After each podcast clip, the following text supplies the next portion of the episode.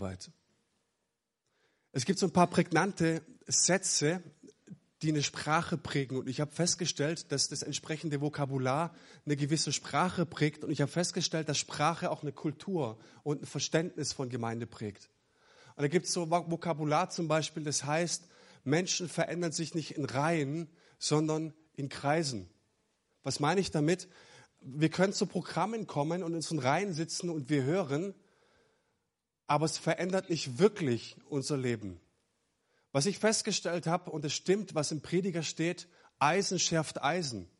Und ich glaube, wirkliche Herzensveränderung geschieht in dem Sinne, wie wir in Beziehungen miteinander stehen in Gemeinde. Wir glauben, Kleingruppen sollen dich nicht irgendwie unter Druck setzen oder einen Zwang auferlegen oder eine bittere Pflicht auferlegen, sondern wir glauben, Kleingruppen sind der Ort, an dem du geistlich wachsen kannst, in dem du vorwärts gehst. Und als Gemeinde gibt es uns, das ist unser Herzschlag, wir glauben, dass jeder Mensch auf einer geistlichen Reise ist und auf dieser geistlichen Reise immer entsprechende Schritte zu gehen hat. Und wenn du die vielen kleinen Schritte wie diese Geschenke verpasst, dann ist es manchmal dieser riesengroße Schritt, den du gehen musst. Aber in Kleingruppen haben wir verstanden, ne, wollen wir uns ermutigen, wollen wir uns herausfordern, die nötigen Schritte zu gehen. Wir glauben, dass Kleingruppen dein Zuhause in der Gemeinde ist. In dieser Gemeindegröße können wir uns alle noch Hallo sagen, aber unser Herzenswunsch ist, dass wir als Gemeinde eine Dynamik aufnehmen, dass diese Räume hier hoffentlich bald zu klein werden. Und dann wird es ungemütlich und dann kennt nicht jeder jeden. Ne? Und nicht jeder denkt an deinen Geburtstag und nicht jeder denkt daran, wie es dir gerade geht. Geht ja auch nicht. Aber dein Kleingruppenleiter, der weiß es. Deine Kleingruppe weiß es. Und unser Herzenswunsch ist, dass diese Gemeinde nicht einfach nur Kleingruppen hat, sondern dass diese Gemeinde aus Kleingruppen besteht. Okay? Neulich hat mich jemand gefragt, äh, ist das doch mein richtiger Platz hier? Muss jeder eine Kleingruppe? Da sage ich, nee, ich, ist mir bewusst, dass wir in der Gemeindegröße nicht immer jeden abholen können von der Uhrzeit, von der Tageszeit, von dem entsprechenden Angebot. Ja, hey, du bist ein Teil dieser Gemeinde, auch wenn du es nicht schaffst in der Kleingruppe. Den Druck möchte ich dir auch rausnehmen. Aber wie gesagt, ähm, möchte ich, dass wir gemeinsam als, als Gemeinde uns aufmachen und Kleingruppe als einen unglaublich großen Schatz entdecken und sehen.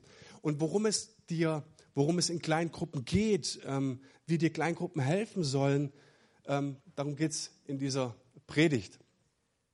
Und es gibt einen Text, der steht im Neuen Testament, dort im Evangelium nach Johannes, im 15. Kapitel, der wahre Weinstock. Da sagt Jesus, und da nennt Jesus ein äh, Gleichnis. Und ich habe festgestellt, wenn wir uns dieses Gleichnis zu Gemüte führen, dann werden wir feststellen, worum es in Kleingruppen eigentlich geht. Was ist der Job? Was ist der Auftrag von Kleingruppe? Was ist der Auftrag eines Kleingruppenleiters? Und ich möchte mit euch dieses Gleichnis lesen. Jesus sagt da, ich bin der wahre Weinstock und mein Vater ist der Weinbauer. Jede Rebe an mir, die nicht Frucht trägt, schneidet er ab. Eine Rebe aber, die Frucht trägt, schneidet er zurück so reinigt er sie, damit sie noch mehr Frucht hervorbringt. Ihr seid schon rein, ihr seid es aufgrund des Wortes, das ich euch verkündet habe. Bleibt in mir und ich werde in euch bleiben. Eine Rebe kann nicht aus sich selbst heraus Frucht hervorbringen, sie muss am Weinstock bleiben. Genauso wenig könnt ihr Frucht hervorbringen, wenn ihr nicht in mir bleibt. Ich bin der Weinstock und ihr seid die Reben. Wenn jemand in mir bleibt und ich in ihm bleibe, trägt er reiche Frucht. Ohne mich könnt ihr nichts tun. Wenn jemand nicht in mir bleibt, geht es ihm wie der unfruchtbaren Rebe. Er wird weggeworfen und verdorrt. Die verdorrten Reben werden zusammengelesen und ins Feuer geworfen, wo sie verbrennen. Wenn ihr in mir bleibt und meine Worte in euch bleiben, könnt ihr bitten, um was ihr wollt. Eure Bitte wird erfüllt werden. Und dadurch, dass ihr reiche Frucht tragt und euch als meine Jünger erweist, wird euch, wird die Herrlichkeit meines Vaters offenbart. Ich habe die Predigt mit dem Titel überschrieben, was am Ende zählt. Immer wieder bin ich beim Schneekern draußen oder beim Laub zusammenfegen und es kommen Leute, weil sie sich interessiert und sie fragen als Gospelhaus, was macht ihr hier eigentlich? Wozu gibt es das hier?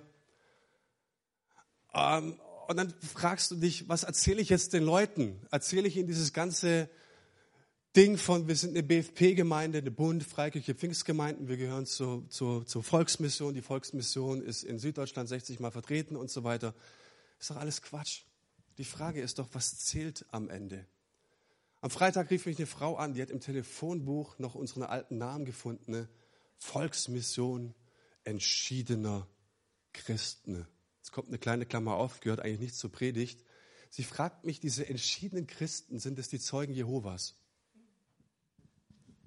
Sag ich, nee, wir sind eher die Talibans des Glaubens. Es gibt halt die entschiedenen Christen und es gibt halt die Christen, ja. Und wir sind halt die entschiedenen Christen. Ist ein bisschen abtörnend, aber sie hat gesagt, ich komme trotzdem mal. Die Frage ist, warum geht's in Gemeinde?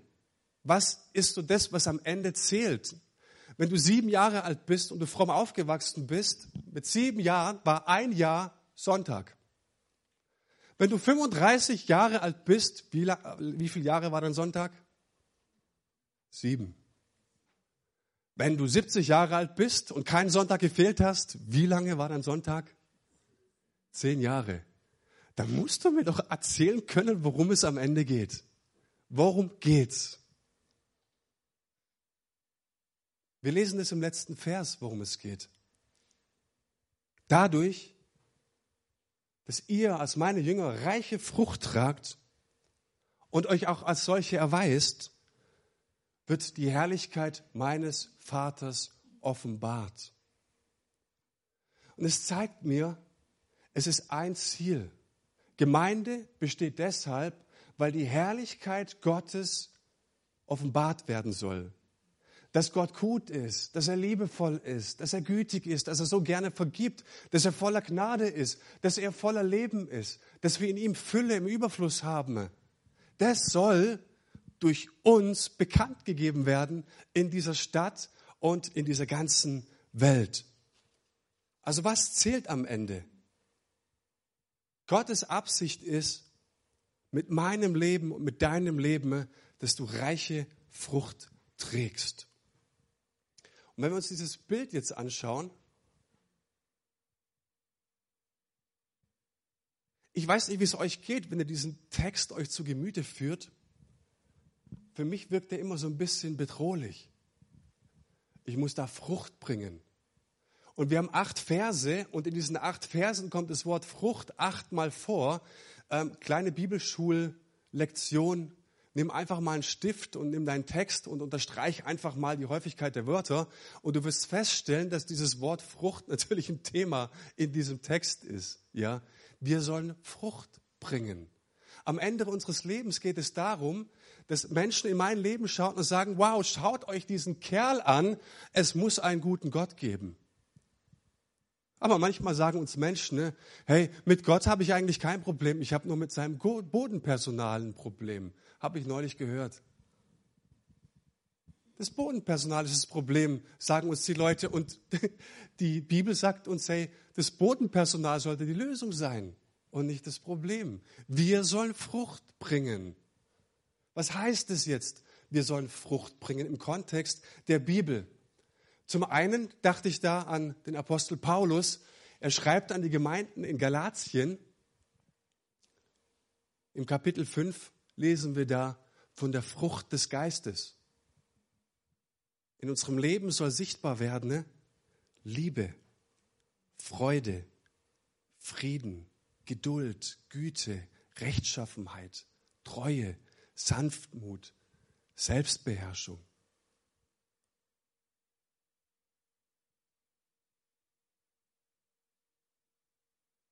Ich habe mir die Frage gestellt, ist es was, was mich auszeichnet?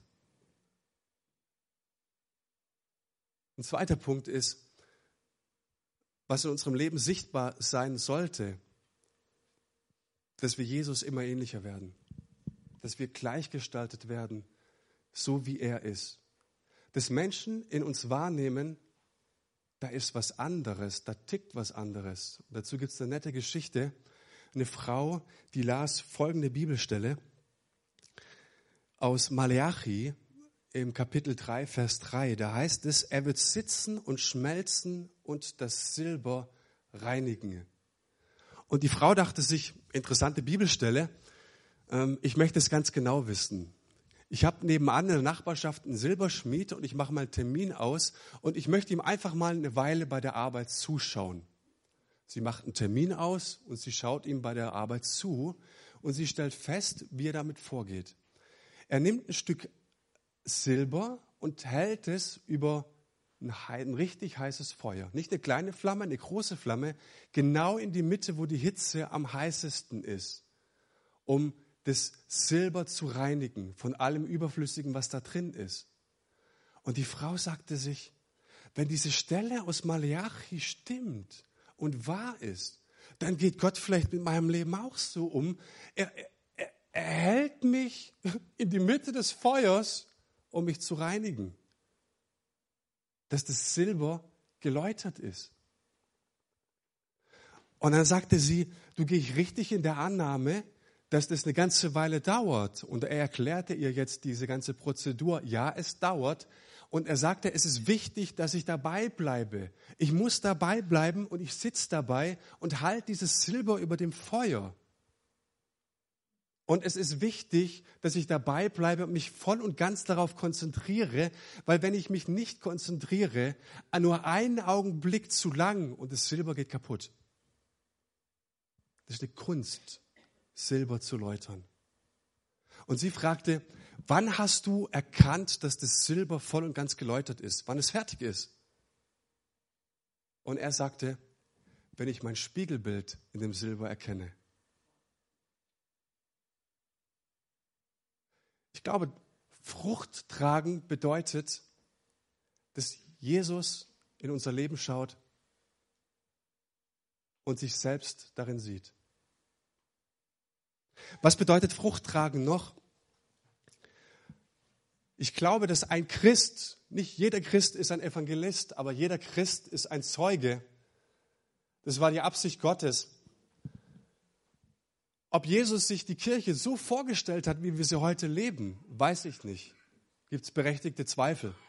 Da hat auch Konstantin, Kaiser Konstantin ab dem Jahre 333 eine entscheidende Rolle gespielt. Aber was Jesus auf jeden Fall wollte, ist, dass er seine Jünger als Zeugen beruft in diese Welt. Nicht als Theologen, nicht als Besserwisser, nicht als Moralapostel, sondern als Zeugen. Und was bedeutet es, Zeuge zu sein? Ich sage es Leuten immer wieder der, auf der Straße. Ich kann dir nicht hundertprozentig erklären, warum Gott so viel Leid zulässt.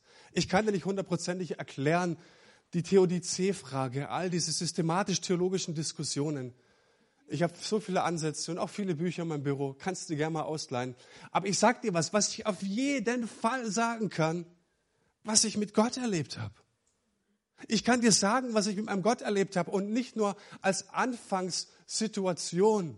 Und ich habe ein geniales Zeugnis, sondern hoffentlich auch, was ich letzte Woche mit Gott erlebt habe. Wir waren im Lalo Center vergangene Woche mit meinen Kids und vielleicht wart ihr dort auch schon mal. Da gibt so es so eine große Hüpfburg. Und ich gehe auch drauf und ich war mir nicht sicher, ob das was für Erwachsene ist.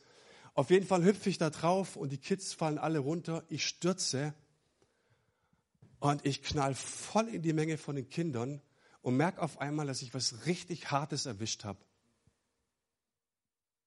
Das war das Gestänge. Aber ich habe kurz gedacht, ich habe ein Kind getötet. Ich bin voll auf die, auf die Menge. Ich habe echt kurz gedacht, ich habe einen Kopf erwischt. Und ich bin da raus, ich hatte einen Schock, wollte auf die Knie gehen und sagen, danke Jesus. Hey, so vielen Dank, Jesus. Du hast mir geholfen. Und das ist etwas, was ich doch berichten möchte, jeden Tag in meinem Leben, am Ende der Woche, am Ende meines Lebens. Wenn mich jemand fragt, was ist denn jetzt so dran an deinem Glauben? Ich, ich kann dir nicht alles erklären, aber was ich sagen kann ist, es gibt einen guten Gott, weil ich ihn jeden Tag erlebe. Kennt ihr die Geschichte im Neuen Testament? Da geht Jesus ähm, in ein Gebiet zu dem Gerasener, er legt dort an und dieser Typ ist von einer Legion von Dämonen besessen. Und er schlägt sich, er ist in den Grabhöhlen und er schlägt sich die ganze Zeit mit Steinen auf den Kopf.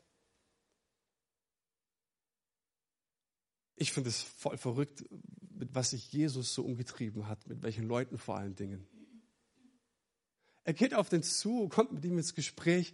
Ich mache es ganz kurz. Und dieser Typ, der, der verflucht war, der geplagt war von Dämonen, sich mit Steinen, ich meine, wie, wie muss es dir gehen, dass du dich mit Steinen schlägst?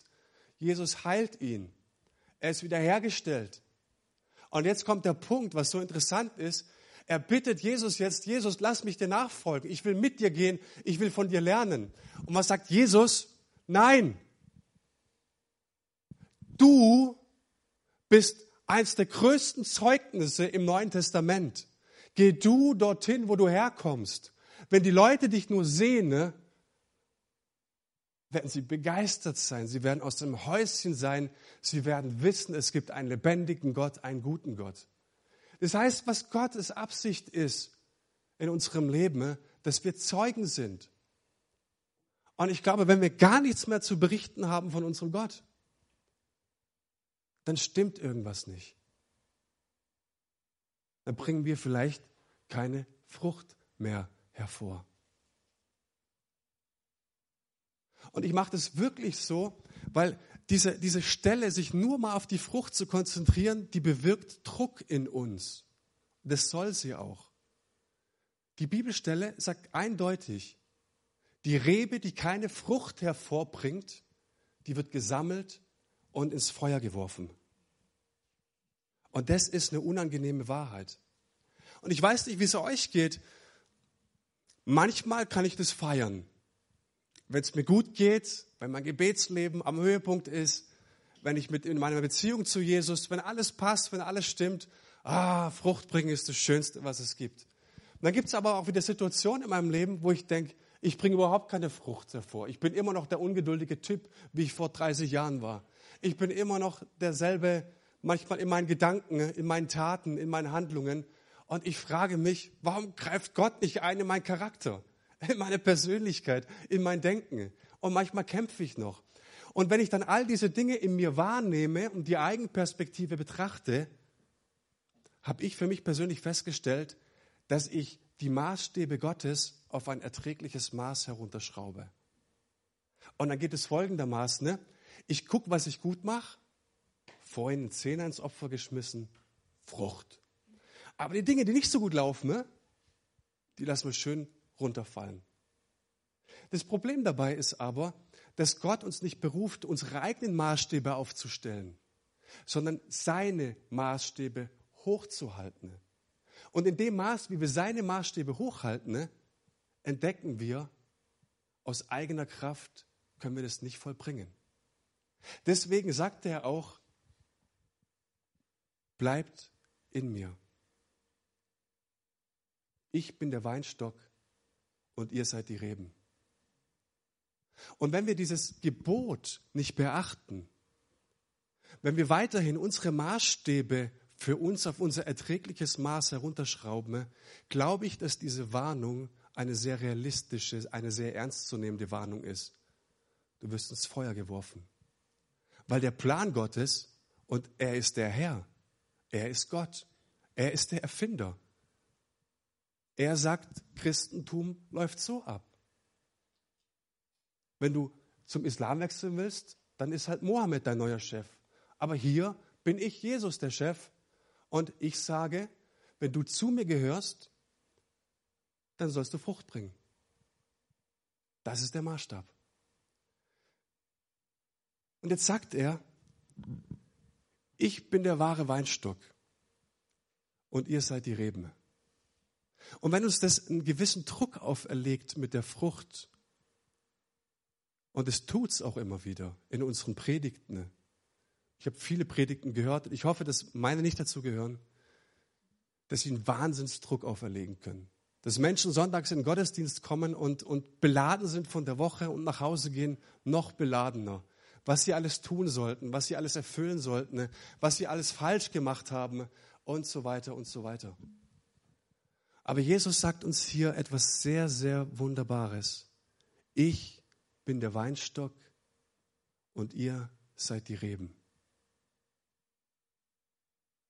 Damit gibt er uns Identität. Damit sagt er, der Saft, der durch die Wurzeln fließt, der durch mich fließt, dieser Saft fließt auch durch euch hin zur Frucht. Dieser, dieser, diese Aussage sagt, ihr seid in mir, ihr gehört zu mir. Ihr sagt, es ist etwas ganz Natürliches. Und wenn du diesen, diesen, dieses Bild dir anschaust, haben wir das Bild. Es ist so selbstverständlich, dass aus diesem Weinstock Reben wachsen.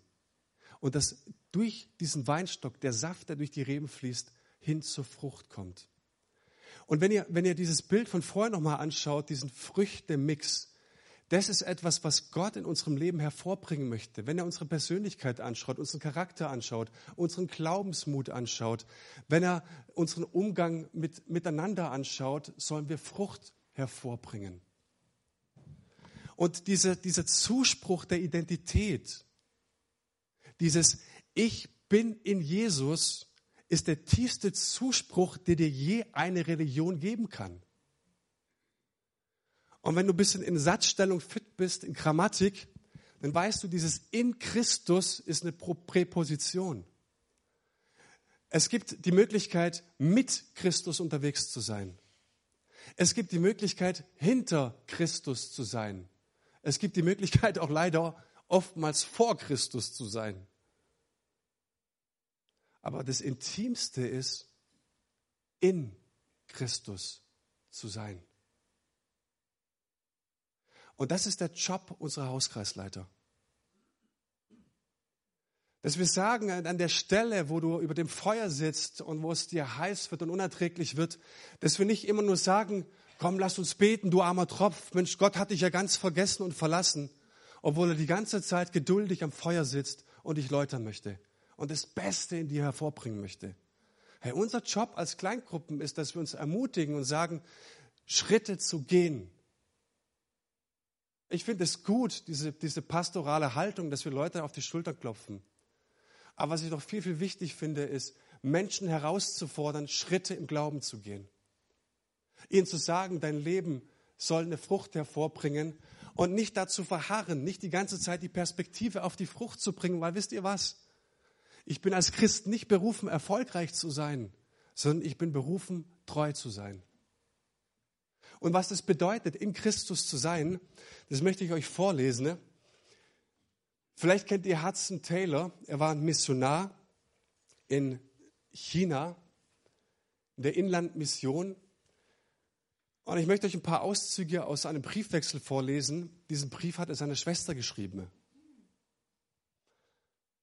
Und er schreibt darin, dass er wirklich gelitten hat unter seinem Glauben und dass er vieles nicht erkannt hat und dass ihm dann irgendwann Licht aufgegangen ist. Und das dürft ihr genießen. Ne? Ich lese es euch kurz vor.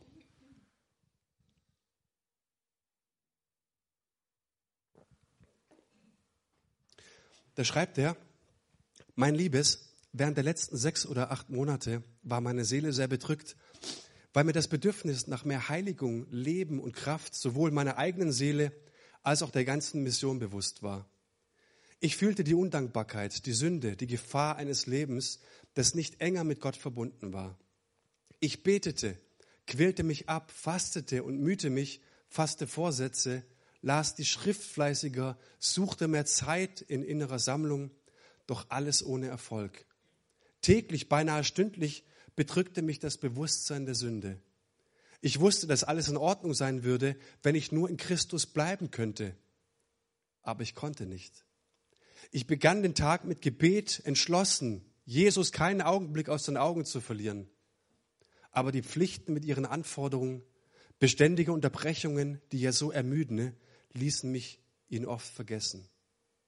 Außerdem das Klima, meine Nerven, diese griff so an, dass man schwer der Versuchung widerstehen kann, gelegentlich gereizt zu werden, das leicht zu bösen Gedanken und unfreundlichen Worten führt. Jeder Tag brachte ein Register an Sünden, Versagen und Kraftlosigkeit.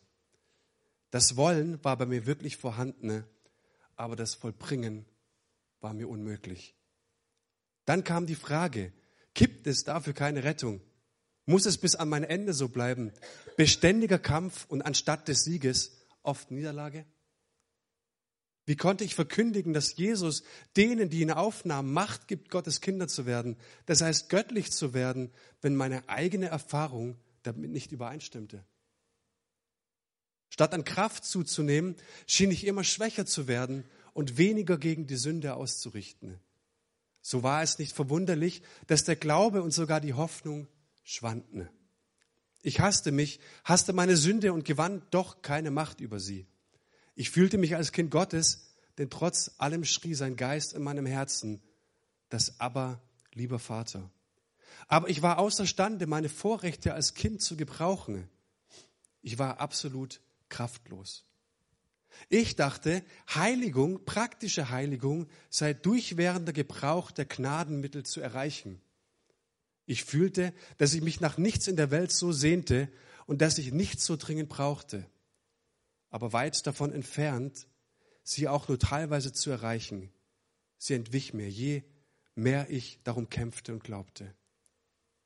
Schließlich hatte ich kaum noch Hoffnung, sie zu gewinnen und dachte schon, Gott wolle uns die Heiligung hier auf Erden vorenthalten, damit es dann im Himmel umso schöner wäre. Ich glaubte nicht, dass ich in eigener Kraft danach strebte, kannte ich doch meine Kraftlosigkeit. Das sagte ich auch meinem Herrn und bat ihn um Hilfe und Kraft. Manchmal glaubte ich fast, er wolle mich bewahren und tragen. Aber wenn ich abends zurückschaute, oh, da hatte ich vor Gott nur Sünde und Versagen zu bekennen und zu beklagen. Während dieser ganzen Zeit war ich mir darüber klar, dass in Christus alles zu haben war, was mir fehlte. Aber wie sollte ich es von ihm bekommen? Das war die praktische Frage. Er war reich, wahrhaftig reich, und ich aber arm. Er war stark, ich aber schwach. Ich wusste wohl, dass in der Wurzel und im Stamm Lebenssaft im Überfluss vorhanden war, aber wie ich ihn in meinen kleinen Zweig bekommen konnte, das war die Frage. Als mir langsam das Licht aufging, erkannte ich, dass der Glaube das einzig Erforderliche ist, seine Fülle zu ergreifen, um sie sich anzueignen. Aber ich hatte diesen Glauben nicht. Ich kämpfte darum, gewann ihn aber nicht. Ich versuchte ihn zu üben, aber umsonst. Je mehr ich den Reichtum der Gnade erkannte, der in Jesus verborgen liegt, die Fülle unseres herrlichen Erlösers, desto mehr schien meine Hilflosigkeit und Schuld zuzunehmen. Die Sünden, die ich beging, waren klein und nichtig, gemessen an der Sünde des Unglaubens, dem Grundübel, das Gott nicht bei seinem Wort nimmt und ihn aber eher zum Lügner stempelt. Ich fühlte, dass Unglaube die die verdammlichste Sünde der Welt ist und doch, ich beging sie. Ich betete um Glauben, aber er kam nicht. Was sollte ich tun?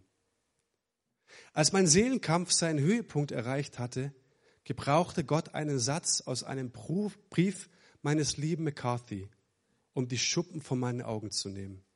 Der Geist Gottes offenbarte mir nun die Wahrheit unseres Einsseins mit Jesus wie ich sie vorher nie erkannt hatte. McCarthy, der selbst unter demselben Versagen gelitten hatte, aber vor mir Klarheit bekam, schrieb, wie kann mein Glaube gestärkt werden? Nicht indem ich um Glauben ringe, sondern indem ich in Jesus ruhe. Als ich das las, wurde mir alles klar. Glauben war nicht, glauben wir nicht, so bleibt er doch treu. Ich blickte auf Jesus und sah, oh, welche Freude, dass er gesagt hatte, ich will dich nimmermehr verlassen. Ja, da ist Ruhe, dachte ich. Ich habe umsonst gekämpft, um ihn und in ihn zu ruhen. Ich will nicht mehr kämpfen. Hat er denn nicht versprochen, bei mir zu bleiben und mich nie zu verlassen, mich nie zu enttäuschen? Und Liebes, er wird es nie tun. Aber das war nicht alles. Als ich auch den Weinstock und die Reben dachte, welch ein Licht groß der Heilige Geist in meine Seele legte. Wie groß war mein Irrtum gewesen, dass ich den Saft, die Fülle aus ihm herausbekommen wollte. Ich erkannte nicht nur, dass Jesus mich nie verlassen will, sondern dass ich ein Glied seines Leibes bin. Fleisch von seinem Fleisch, Gebein von seinem Gebein. Der Weinstock, das sehe ich nun klar, besteht nicht nur aus der Wurzel, sondern als Ganzes aus Wurzel, Stamm, Ästen, Zweigen, Blättern, Blüten und Früchten. Und Jesus ist nicht nur das, sondern er ist auch der Boden, der Sonnenschein, die Luft, der Regen und unendlich viel mehr, als wir je erträumt, gewünscht oder nötig gehabt hätten. Oh, welche Freude, diese Wahrheit zu erkennen. Ich bete nur, dass die Augen unseres Verstandes erleuchtet werden, damit du erkennst und erlebst, welche Reichtümer uns in Jesus frei geschenkt sind.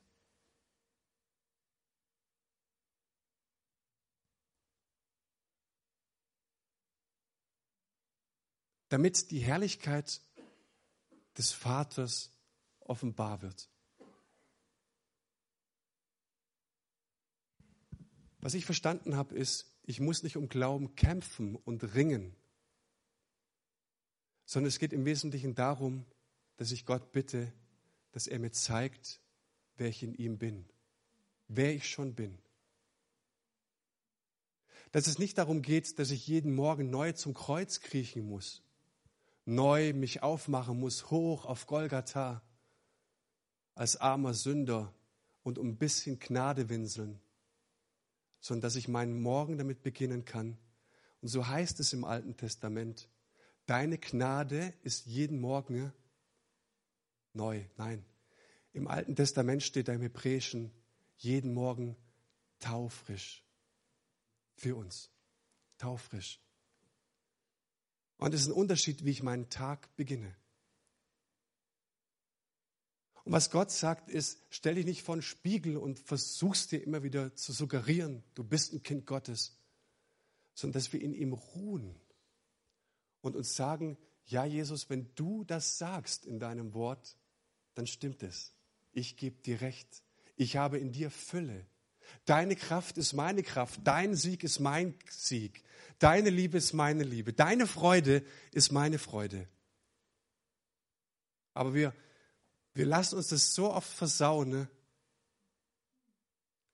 weil es einen gibt, der heißt Mr. S. Das ist der Teufel. Und der hat so viele tausende Jahre Erfahrung, der uns ständig belügt. Der kann Jesu Werk nicht zerstören, weil Jesus ihn längst besiegt hat. Das Einzige, was er kann, ist uns belügen. Und er hat so viel Erfahrung und er macht es mit so viel Gewinn, dass er uns belügt. Und wisst ihr, an dieser Stelle kommt für mich die Verantwortlichkeit von Kleingruppe in Frage. Kleingruppe ist nicht einfach nur ein Programm, sondern Kleingruppe ist, dass ich von Brüdern und Schwestern getragen bin, die mir immer wieder die Wahrheit Gottes zusprechen und sagen, ja, du sitzt gerade über dem Feuer und ja, es brennt, aber ich möchte dir was sagen, Gott möchte dir gerade das Beste in dir hervorholen und benimm dich nicht wie ein Straßenbettler, sondern benimm dich als ein Kind Gottes. Du hast eine Krone auf dem Kopf. Geh aufrecht. Ich bin davon überzeugt. Es geht im christlichen Glauben darum, dass wir ihn erkennen. Und Erkenntnis ist etwas Intimes. Ich habe das neulich schon mal gesagt bei Next Steps. Erkenntnis, dieses Wort heißt, Adam erkannte Eva. Es ist etwas Intimes dass wir merken, dass wir zu ihm gehören, mit ihm sind und niemand uns ihm entreißt. Auch wenn wir sündigen, auch wenn wir Fehler machen, unser Gott ist mit uns. Er bleibt, er ist da. Und ich wünsche mir eine Gemeinschaft von Gläubigen und wünsche mir eine Church, die genau das verstanden hat, dass das Wesentliche, dass wenn wir uns fragen, wie geht's dir, vielleicht auch zuallererst mal fragen, wie es dir mit Jesus? Weil es die wichtigste Frage ist. Wie geht es dir mit Jesus?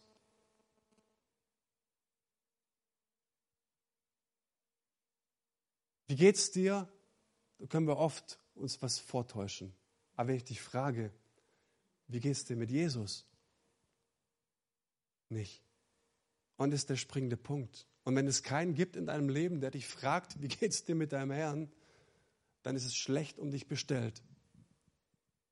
Weil am Ende unseres Lebens zählt, dass wir in ihm verbunden sind und dass wir mit ihm gemeinsam reiche Frucht tragen.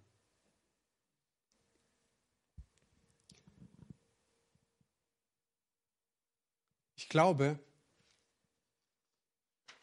wir kriegen immer, was wir glauben. Du kriegst immer, was du glaubst. Wenn du ein Versager bist, so ein armer Trottel, der sein Dasein abfristet, dann kriegst du, was du glaubst. Wenn du sagst, ich bin Kind Gottes und ich bin mit ihm und seine Kraft ist meine Kraft, sein Sieg ist mein Sieg, mit derselben Liebe, wie Gott diese ganze Welt geliebt hat, die ist in mir, die ist nämlich ausgegossen in mein Herz. Das verändert alles. Und vielleicht kennt ihr diese Experimente, das sind so diese selbsterfüllenden Prophezeiungen, wenn sie in Schulklassen gehen und die Klassen trennen, nicht bewusst, sondern sie picken sich einfach Schüler raus, sie nehmen zehn und sagen ihnen, wir setzen euch jetzt eine Matheaufgabe vor und die Matheaufgabe ist so schwer, wir haben es so vielen hunderten Schülern vorgesetzt, ihr werdet es wahrscheinlich auch nicht schaffen. Was glaubt ihr, wie das Ergebnis war? Das Ergebnis war, die haben es nicht geschafft. Den anderen zehn hat man gesagt, hey, ich glaube, wir haben eure Leistungen gesehen. Ich glaube wirklich, da ist irgendwas in euch verborgen. Das haben eure, unsere Lehr eure Lehrer uns gesagt. Ähm, ihr seid was Besonderes. Wir glauben wirklich, da ist eine besondere Intelligenz da. Und wir geben euch jetzt Matheaufgaben. Und ehrlich gesagt, wir glauben, für euch sind diese Matheaufgaben kein Problem. Was glaubt ihr, wie die, wie die Resultate waren? Das sind selbsterfüllende Prophezeiungen. Was du glaubst, das kriegst du. Und ich sage nicht, glaub einfach nur genug, sondern ich sage immer, was du betastest, auf was du deine Aufmerksamkeit richtest, was du, was du, wo du deine Konzentration drauf richtest, wo du deine Hingabe drauf richtest, das kriegst du auch. Und die Bibel sagt uns, richtet eure Konzentration auf Jesus. Und es heißt es, ähm, mit dem in mir bleiben, ist mein letzter Punkt, bleibt in mir. Die Frucht, die kommt achtmal vor. Dieses in mir bleiben kommt neunmal vor in dem Text, den ich euch gelesen habe. Bleibt in mir. Und was bedeutet das? Wenn du ins Griechische schaust, dann siehst du dieses in mir bleiben, das ist das Wort meno. Und es kann auch übersetzt werden mit wohnen. Jesus sagt, wohnt in mir. Richtet euch ein. Bringt eure Möbel mit, eure Lieblingstapeten, eure Lieblingsfarbe, nehmt euren Lieblingsboden, was ihr wollt, Fliesen, Parkett, Laminat, ist ganz egal, aber richtet euch in mir ein. Bezieht Wohnung. Dieses in mir. Ich bin der Weinstock und ihr seid die Reben. Damit hat Jesus nicht gesagt, macht einen Fünf-Sterne-Urlaub für zwei Wochen, zweimal im Jahr oder wenn wir auf Geschäftsreisen sind, dann übernachten wir vielleicht mal eins, zwei Nächte wo. Es heißt bleibendes Zuhause in mir und nicht immer wieder irgendwo mal da, mal dort. In mir bleiben heißt auch nicht eine Pendelbewegung. Mal rein, mal raus, mal rein, mal raus, sondern dass wir in ihm die Mitte haben. Das ist die das Ziel und die Absicht, die Jesus in unserem Leben verfolgt. Und ich glaube, jeder, der angefangen hat, unter seinem Glauben auch zu leiden, unter den Versuchen, Gott zu gefallen, unter den Versuchen, irgendwas darzustellen vor Gott und zu merken, dass mein Glaube für mich irgendwie nicht funktioniert, für den wird diese Stelle zum Evangelium, zur guten Nachricht. Weil es heißt, du sollst nicht aus dir Frucht hervorbringen. Und gerade Johannes im Johannesevangelium, müsste man das Johannesevangelium auf diesen Gedanken hinlesen. Ne? Er sagt, und es ist ihm so wichtig, es gibt nicht die Himmelsleiter, die der Mensch erklimmen kann, sondern Gott ist vom Himmel zu uns gekommen und kommt bleibend zu uns.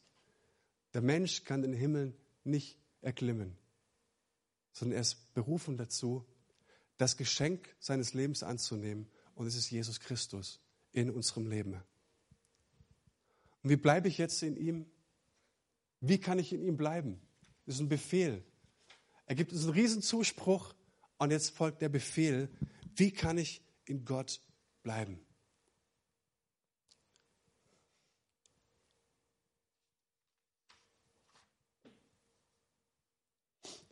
Es gibt eine Geschichte, hat mich mega bewegt. Es ist ein elfjähriger Junge aus Indien. Ein Missionar kam in das Dorf, trommelte die ganzen Kinder zusammen, erzählte ihnen von Gottes Liebe. Und dieser elfjährige Junge, dem sprang die Liebe Gottes sowas von im Herzen. Er hat Gott erkannt. Es ist ein Hindu-Dorf gewesen, alle tief im Hindu-Glauben verwurzelt. Aber dieser Junge und viele andere Jungs, den sprang diese Liebe Gottes so sehr ins Herz. Und er kam nach Hause nach dieser Evangelisationsveranstaltung, die so eins, zwei Wochen ging im Dorf und sagte zu seinem Papa, ich liebe Jesus. Und der Vater, ein Hindu, der sagte, bist du verrückt? Wenn du es noch einmal sagst, dann schmeiße ich dich raus. Und dieser elfjährige Junge merkte nach ein paar Tagen, ne, dass es zwei Möglichkeiten gibt. Entweder er lässt jetzt das, was er mit Jesus erfahren hat, los oder er geht von zu Hause weg. Und er geht zu seinem Papa, ein elfjähriger Junge, und sagt ihm, Papa, ich habe etwas in meinem Herzen erlebt und ich kann es nicht mehr revidieren. Es ist so stark, er ist da ich muss bei diesem Jesus bleiben. Und dann sagt der Papa ihm, du bist ab dem heutigen Tag nicht mehr mein Sohn. Was heißt es, in Christus zu bleiben? Das heißt in allererster Linie, ich selbst bin verantwortlich für das Umfeld, das ich mir schaffe.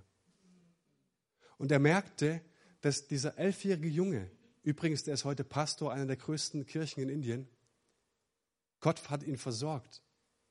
Aber was darum geht, ist, ich kreiere mir ein Umfeld, in dem ich geistlich wachsen kann. Dafür bin ich verantwortlich. Und wir haben viel diskutiert über, ja, wie oft sollte man dann in Gottesdienst und muss man dann hier in Hauskreis und so weiter. Leute, manchmal bin ich es leid, solche Diskussionen. Aber wofür du verantwortlich bist, ist, dass du dir ein Umfeld schaffst, in dem du geistlich wachsen kannst und gedeihen kannst und ich glaube einfach, ich hau meine Spitze jetzt raus. Ich finde Joyce Meyer klasse. Aber nur von Joyce Meyer Predigten aus dem Internet kann ich nicht überleben. Könnt ihr Steine schmeißen, wenn ihr wollt. Ich bin tief davon überzeugt. Es braucht Gemeinschaft. Und deswegen reden wir heute über Kleingruppen. Du kriegst, was du glaubst. Ich kann in ihm bleiben, indem ich annehme, was er in seinem Wort über mich sagt. Jesus, wenn du sagst, dass ich in dir bin und wenn deine Gnade jeden Morgen taufrisch ist und wenn ich meinen Tag damit beginnen soll, dass ich damit rechne, dass du in mir bist und ich in dir, dann gebe ich deinem Wort recht. Es gibt einen englischen Spruch, den fand ich richtig cool. Never use a mirror to see your potential, use the word of God.